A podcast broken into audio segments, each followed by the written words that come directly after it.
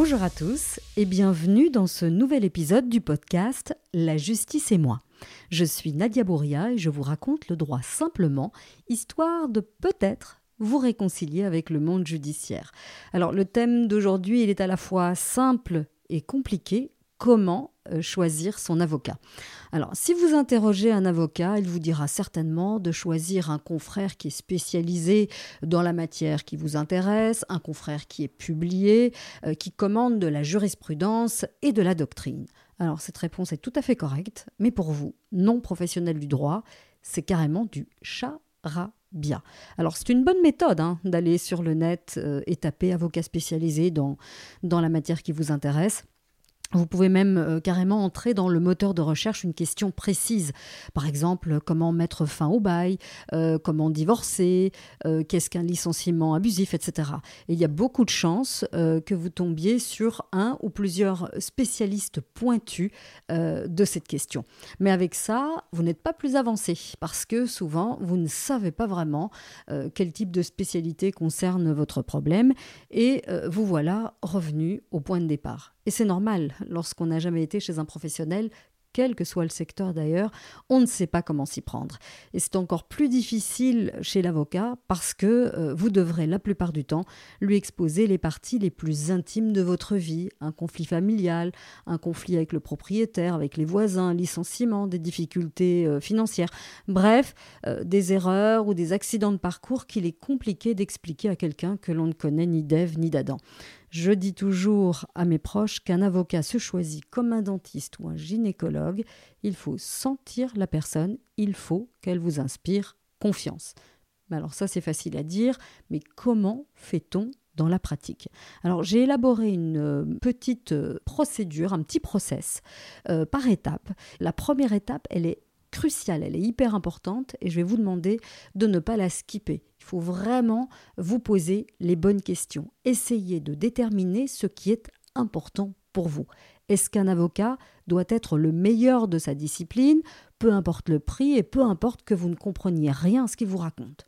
Ou alors au contraire, vous avez besoin d'être rassuré et de comprendre toutes les étapes, les différentes stratégies possibles avant de pouvoir vous engager dans une procédure ou enfin, est-ce que pour vous, le plus important est de payer le moins cher? Bah oui, ça existe, c'est possible.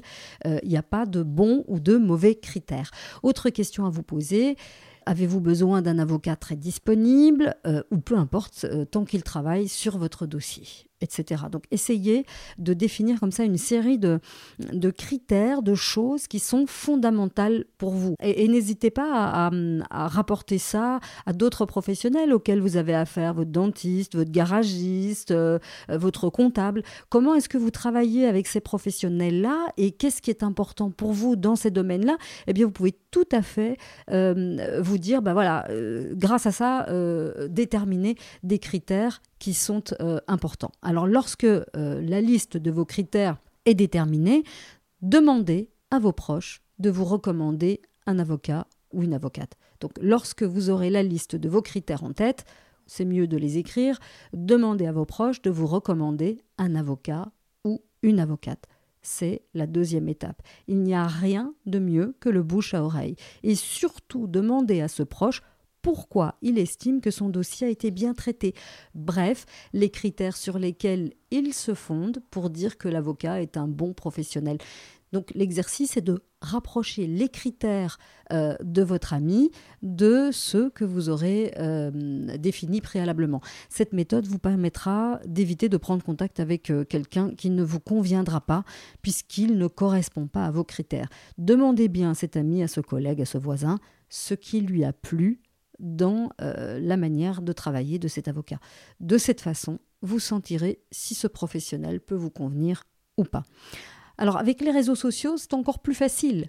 Postez euh, une question dans, un groupe ou, sur votre page et vous allez obtenir une série de noms.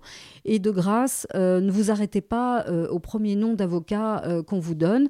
De la même manière que vous le feriez avec des amis dans la vraie vie, posez des questions confrontez vos critères à ceux de vos amis virtuels et cela vous permet une nouvelle fois de supprimer les noms des professionnels qui manifestement ne vous conviendront pas. Troisième étape, n'hésitez pas à aller visiter le site internet de l'avocat ou celui de son cabinet s'il exerce à plusieurs allez lire euh, l'onglet à propos de ou euh, qui suis-je ou qui sommes-nous. C'est l'endroit où l'avocat ou le cabinet décrit la manière dont il travaille. Cela vous donnera euh, des indices qui vous permettront de faire un deuxième tri. Il y a des façons d'exposer les choses qui ne vous conviendront pas et donc à nouveau c'est le même exercice, à aller confronter vos critères à ce que vous lisez sur le site internet en question. Alors par exemple, si le cabinet vous parle d'excellence ou de professionnels les meilleurs de votre ville, il y a de fortes chances que les honoraires de ce cabinet soient élevés. Et si votre critère est de payer pas cher ou le moins cher possible, eh bien, euh, passez votre chemin. Euh, essayez plutôt de euh, identifier un site d'avocat on vous parlera plutôt de coûts maîtrisés de la procédure, par exemple. Alors, lorsque vous aurez enfin une shortlist d'avocats qui vous inspire, passez à la quatrième étape, celle de la prise de contact. Alors faites-le par mail euh, ou par téléphone, mais de grâce, posez des questions sur la manière dont il ou elle travaille. Il s'agit encore et toujours de valider vos choix en fonction de vos critères. Cela vous permettra de confirmer si il ou elle vous inspire confiance. Et si vous ne le sentez pas, de grâce, rayez-le ou rayez-la de votre liste. En revanche, si le courant passe, demandez un rendez-vous. Et lors de la prise de rendez-vous, n'oubliez pas de demander le prix de la première consultation. Et surtout, surtout, enlevez-vous de la tête que toutes les premières consultations sont gratuites. C'est faux. L'avocat est un libéral, donc euh, une profession libérale, et il fixe ses prix comme il veut.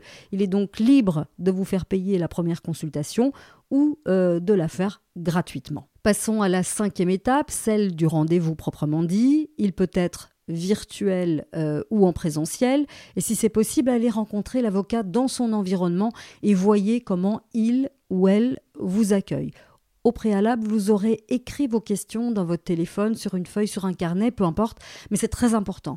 Je vois euh, très souvent des clients euh, qui prennent rendez-vous avec moi, qui me disent au téléphone avoir des tonnes de questions, et une fois que je les ai dans mon cabinet en face de moi, ils sont tellement stressés qu'ils ont oublié ce qu'ils voulaient me demander. Donc, les notes sont importantes pour ne rien oublier. Et si vous ne comprenez pas tout ce qu'il vous raconte, pas de gêne, osez demander. Il n'y a pas de questions idiotes. N'oubliez pas que l'avocat est un professionnel, pas vous, et c'est son job de vous répondre, surtout si cette euh, première consultation est payante.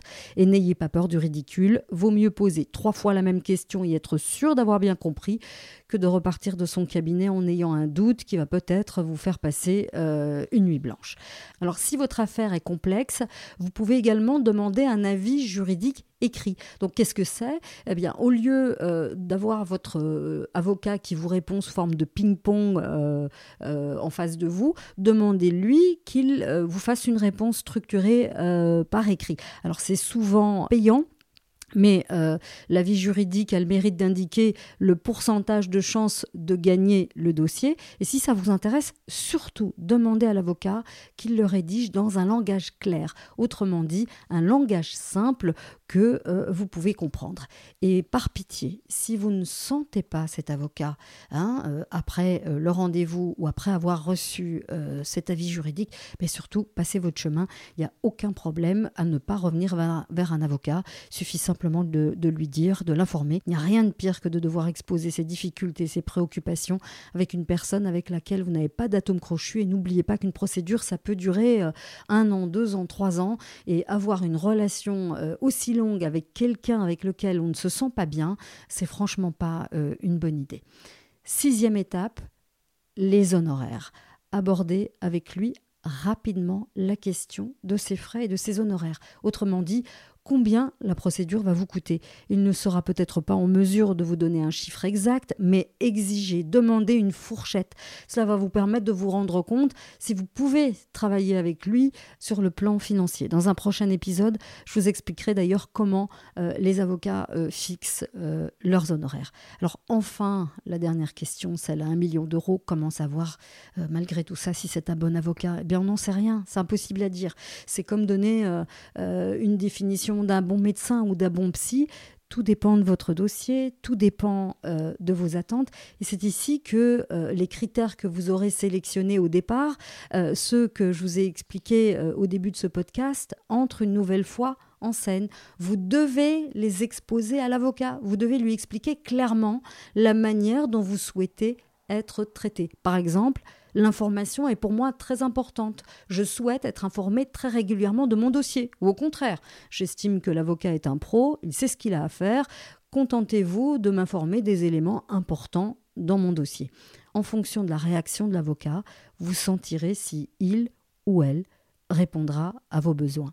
Une fois votre avocat choisi, c'est la même chose tout au long de la procédure. Si quelque chose n'est pas clair pour vous, osez poser des questions. Soit euh, vous prenez rendez-vous pour vous faire expliquer les choses, ou mieux, envoyez un email. L'avantage de l'écrit est que vous pourrez euh, relire la réponse à tête reposée lorsque de nouvelles euh, idées euh, vont surgir.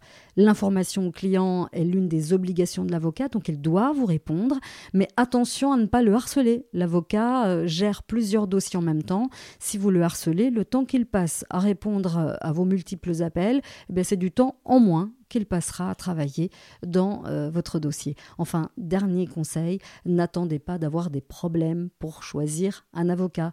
Commencez euh, votre prospection dès aujourd'hui parce que le jour où vous aurez besoin d'un conseil, vous serez tellement stressé que vous pourriez faire le mauvais choix. Voilà, vous savez tout. Merci de m'avoir écouté jusqu'au bout. Et n'hésitez pas à noter euh, cet épisode, laisser des étoiles, des cœurs, des pouces sur votre application podcast préférée et je vous dis à la semaine prochaine.